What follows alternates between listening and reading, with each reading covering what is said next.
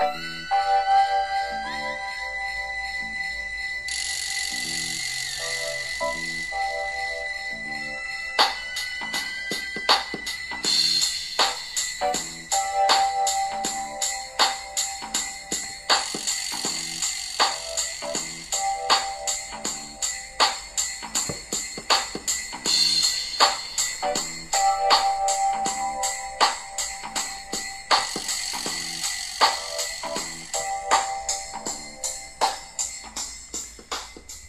Abracadapod module 84, bonjour.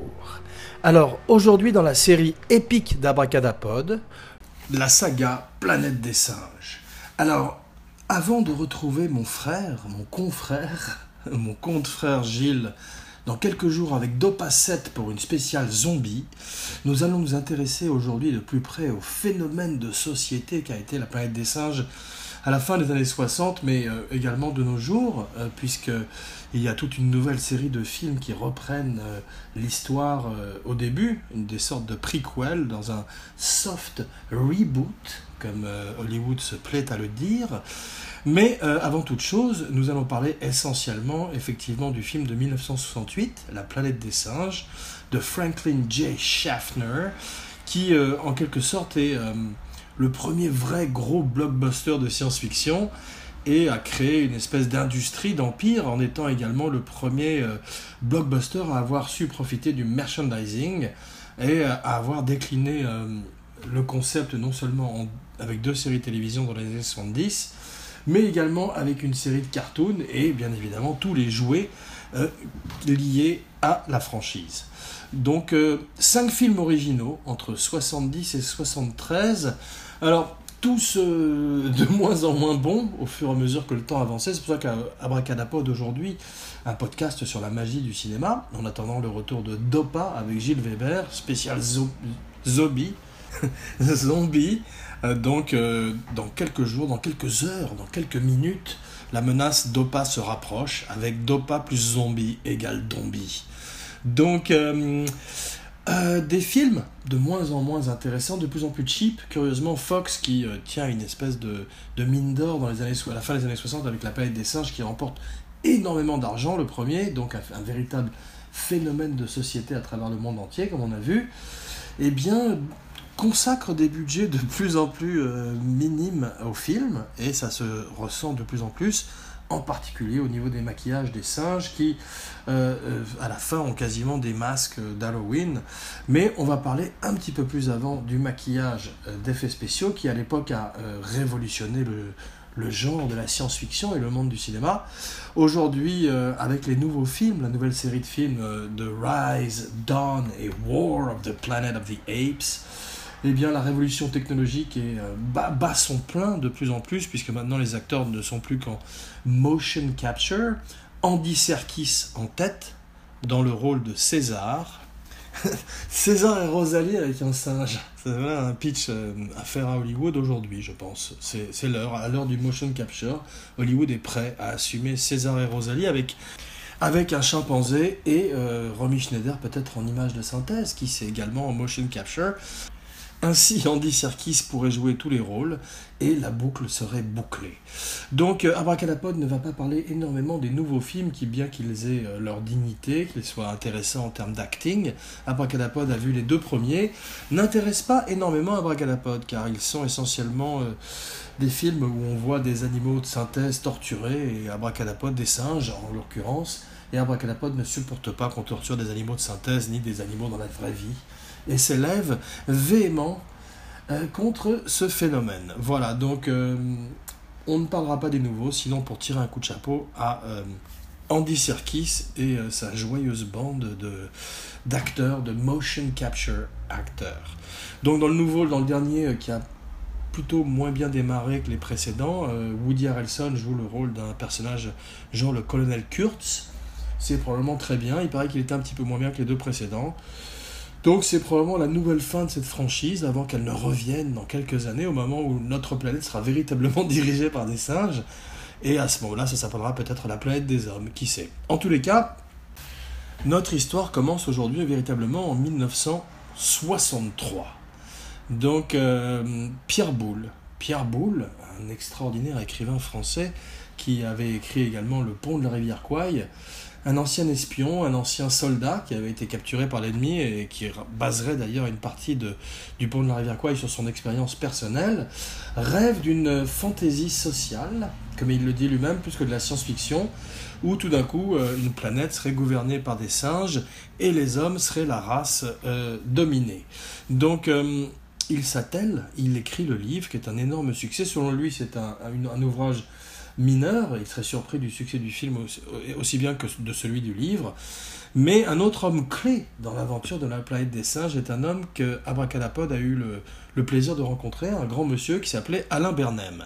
Alors Alain Bernem, c'était un agent littéraire qui a le génie au moment où euh, Arthur P. Jacobs, euh, un producteur américain qui est de passage à Paris, euh, il a l'idée de lui donner un roman de François Sagan. Alors, sentant que Arthur P. Jacobs n'est pas très enthousiaste, et qu'Arthur P. Jacobs ne fait que dire qu'il aurait véritablement aimé pouvoir produire un film comme King Kong, tout d'un coup, Alain Bernheim a l'idée de euh, lui parler de la planète des singes et de Pierre Boulle, un ouvrage qu'il représente ainsi que l'auteur.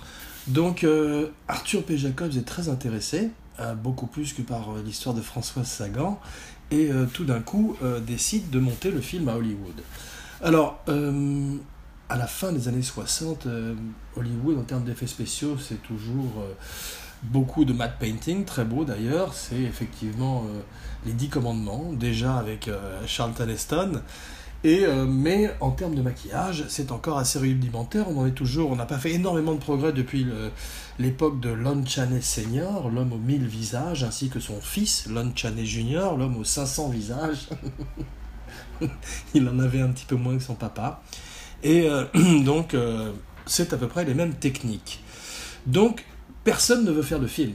Tout le monde se dit, tous les studios se disent, tous les acteurs se disent, qui, euh, des singes qui parlent, tout le monde va se mettre à rire, et qu'il n'y a absolument aucun moyen que les effets spéciaux, la technique, puissent euh, rendre crédible, réaliste ou euh, émouvant des hommes maquillés en singe, ou plutôt des hommes avec des masques de singe sur la tête, car effectivement le maquillage était encore très rudimentaire comme nous l'avons vu précédemment.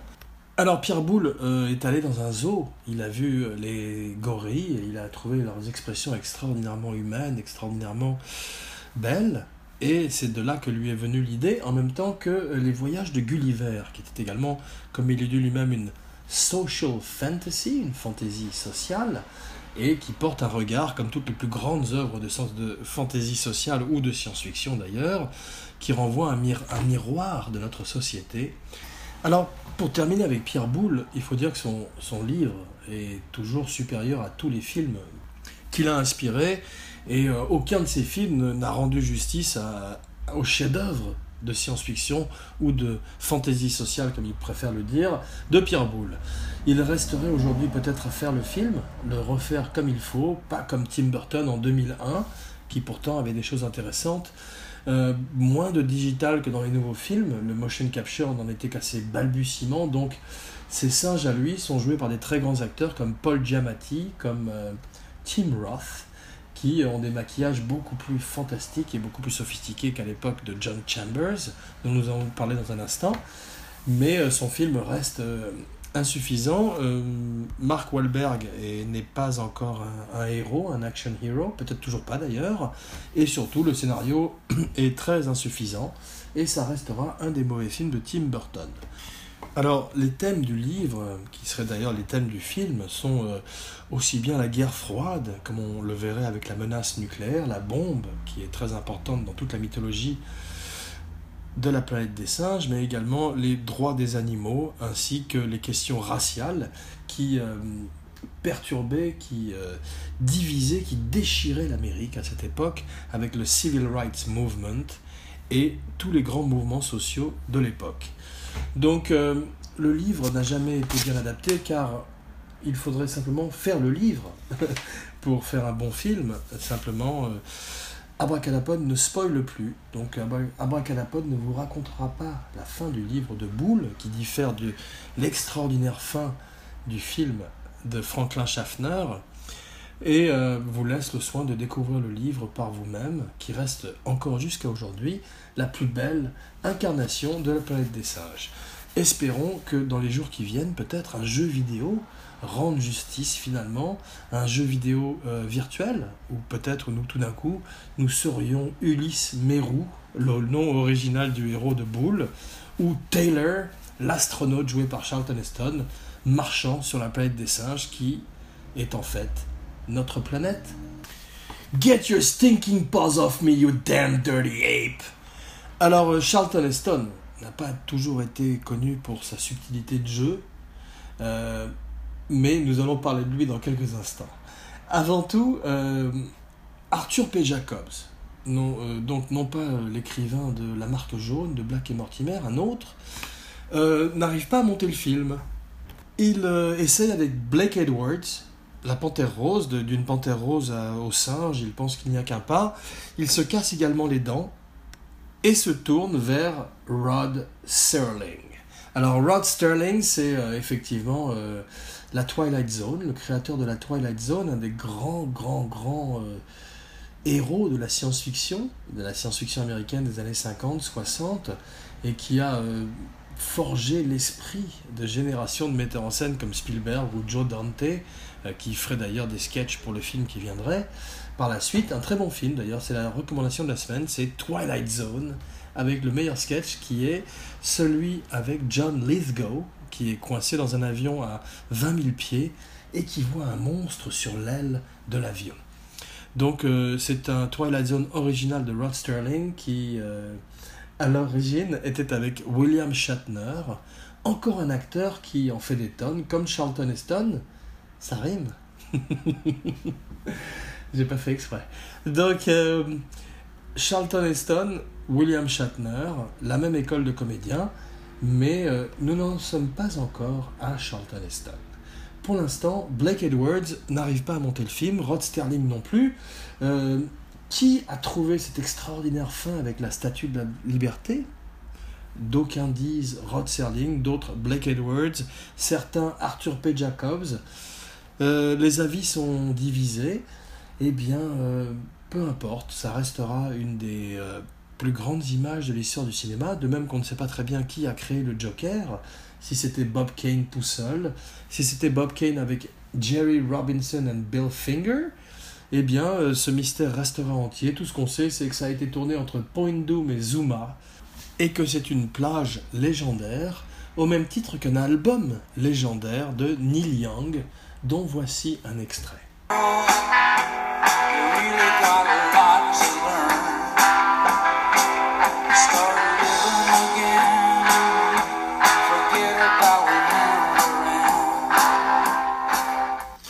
Un album qu'Abracadapod vous invite à visiter ou revisiter, c'est la deuxième recommandation de la semaine, Zuma de Neil Young. Donc, revenons euh, à nos singes et effectivement, euh, Blake Edwards, tout le monde n'arrive, personne n'arrive à monter le projet. Tout d'un coup, Arthur P. Jacobs a une idée de génie. Il décide de euh, faire appel à Charlton Heston. Alors Charlton Heston à l'époque, c'est un petit peu euh, une espèce d'Harrison Ford, c'est un héros, c'est une star. Et une fois qu'il est attaché à un projet, on est à peu près sûr que le film va se monter. il était à l'origine, il, a, il a permis à Orson Welles de faire un de ses plus grands films. Il joue malheureusement un Mexicain dedans, c'est un des Mexicains les moins crédibles, les moins probables de l'histoire du cinéma, mais cette époque voulait que des acteurs caucasiens, des acteurs blancs, jouent des rôles euh, d'ethnie, un petit peu à la manière de Peter Sellers dans La Partie, ou encore Mickey Rooney dans Breakfast at Tiffany's. Alors tout d'un coup, avec Charlton Heston, les choses s'accélèrent, et euh, le film euh, est capable d'avoir un screen test. Alors ils font une espèce de test avec des maquillages de singes. Et le grand Edward G. Robinson, un ami personnel de Charlton Heston depuis les Dix Commandements, dans lequel ils ont joué ensemble, qui accepte de jouer le rôle du professeur Zaius et de mettre une tonne de maquillage sur la tronche. Alors, Edward G. Robinson refuserait de reprendre le rôle pour le film car il était déjà vieux, et euh, les rigueurs du maquillage étaient trop dures pour lui. des heures dans la, dans la chaise à se faire mettre des poils de yak sur le visage, et je reste poli. C'était difficile pour ce vieil homme. Il retrouverait heureusement Charlton Heston euh, quelques années plus tard pour Soleil Vert en 73 et son centième et dernier rôle. Euh, Abracadapod vous invite à visiter le film si euh, vous avez envie de voir un des plus beaux films de l'histoire de la science-fiction. Euh, Charlton Heston a fait beaucoup pour la science-fiction. Il a fait aussi Omega Man, I Am Legend, d'après l'œuvre de Richard Matheson, adapté une fois de plus avec Will Smith et auparavant avec Vincent Price.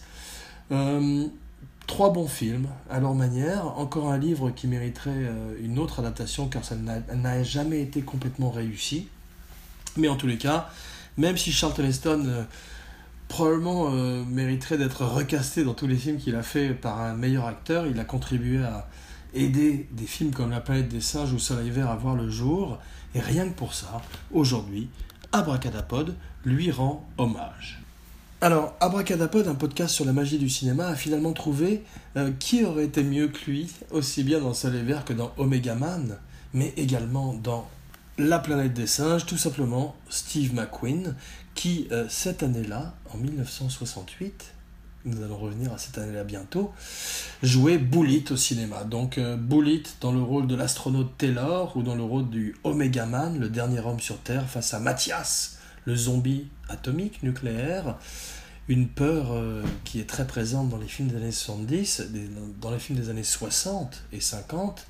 Eh bien, euh, ça aurait été peut-être intéressant de voir La planète des singes avec Steve McQueen.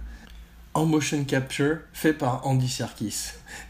Donc, euh, John Chambers, chapeau John Chambers, John Chambers, c'est le, le, maquilleur qui a créé ces masques de singes qui malheureusement ne pouvaient pas bouger ni leurs dents ni leur bouche, chose que Tim Burton arriverait à faire très très bien dans le remake des, de 2001. Eh bien, John Chambers c'est un gros monsieur qui, était, euh, qui a été joué par John Goodman dans Argo et qui a eu l'idée folle de créer un faux film pour libérer des, des prisonniers, je crois, américains, de euh, l'ambassade euh, américaine en Iran. Voilà, donc John Chambers euh, qui a fait également beaucoup pour le maquillage d'effets spéciaux et à qui Abracadapod tire son chapeau. Alors, le film a été tourné essentiellement dans l'Utah, en Californie et en Arizona. On voit tous ces, tous ces paysages de désert.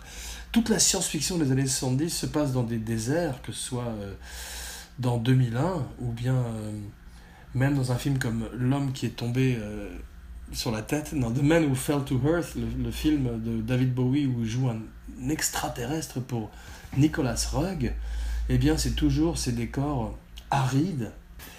Donc euh, après avoir vu le test, euh, Fox est convaincu, il, accepte de donner de l'argent, pas beaucoup, près de 6 millions de dollars, pour l'époque c'est beaucoup.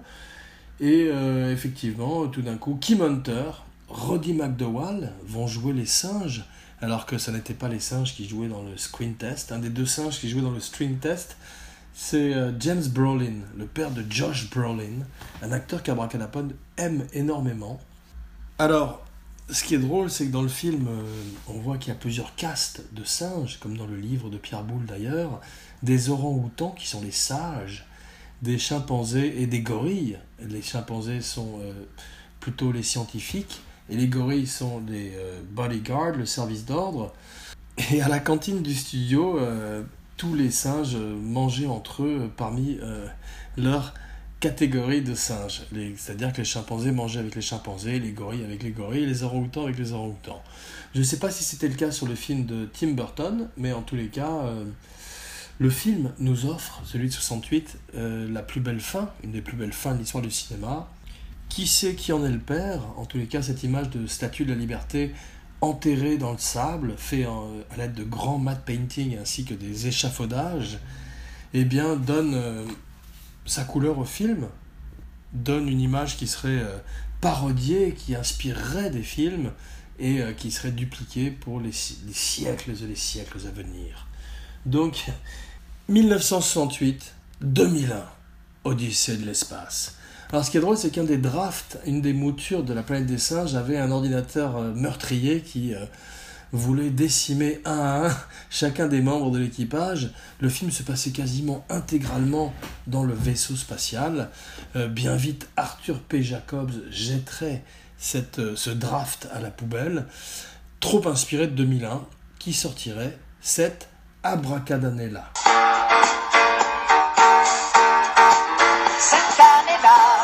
La nuit des morts vivants. Et oui, Georges Romero, qui nous a quittés il y a seulement quelques jours, il y a à peine quelques heures, faisait son grand film, ouvrait les portes au cinéma d'horreur moderne avec La Nuit des Morts Vivants, mais je n'en parlerai pas plus car rendez-vous dans quelques jours avec Gilles Weber pour Dopa 7 spécial zombie. Rosemary's Baby. Pray for Rosemary's Baby. Et oui, une très très grande année pour le cinéma de science-fiction, une très grande année pour le cinéma d'horreur, avec Rosemary's Baby de Polanski, peut-être son meilleur film, Barbarella. Et oui, euh, des bons films de science-fiction, mais aussi des mauvais. Un film de Roger Vadim avec la sublime euh, Jane Fonda, qui euh, mériterait d'avoir un film bien meilleur que Barbarella, fait par Roger Vadim. Alors, Chitty Chitty Bang Bang, Ian Fleming, un autre euh, ancien soldat, un ancien espion, à la manière de Pierre Boulle, invente une voiture à l'époque euh, aussi célèbre, aussi euh, populaire que sa voiture de James Bond. Il arrive à en faire le merchandising et ça restera grâce à Corgi, un des jouets les plus vendus de l'époque. À la même manière que le merchandising de la planète des singes, il tracerait un petit peu les bases du cinéma moderne, ce qui nous amène à il était une fois dans l'Ouest. Effectivement, le plus grand western, un des plus grands westerns de tous les temps, sort à cette époque-là.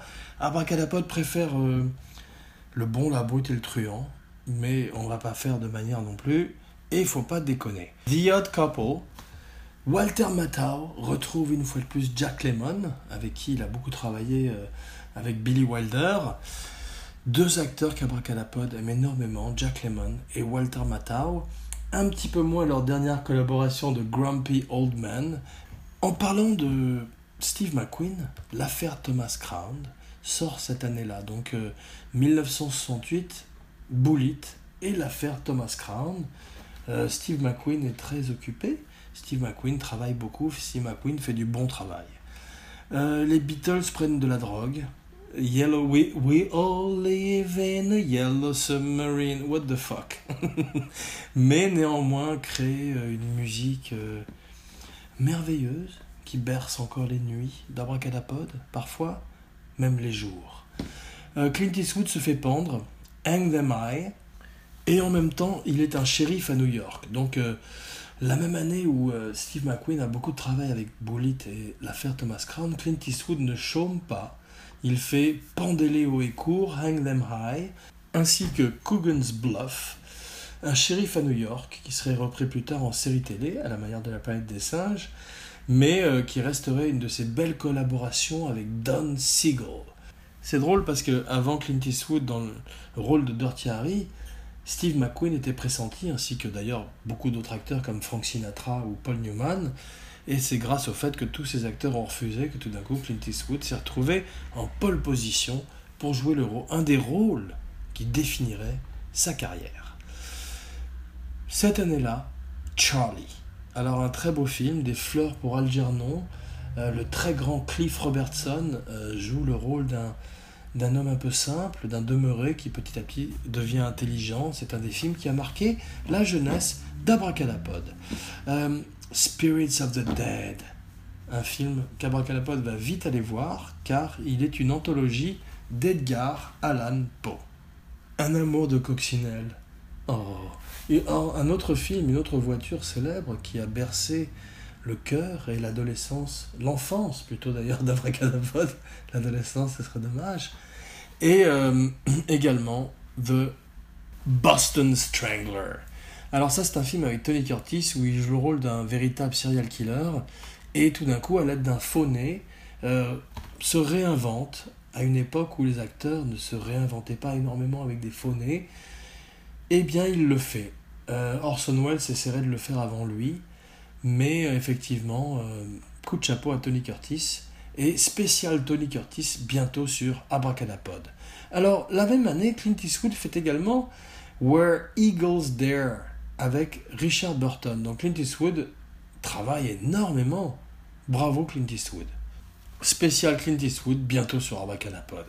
Euh, John Wayne euh, arrive au, bout petit à petit de son voyage avec les bérets verts. Il aurait encore un film magnifique en lui, qui est la dernière recommandation de la semaine, qui est The Shootist.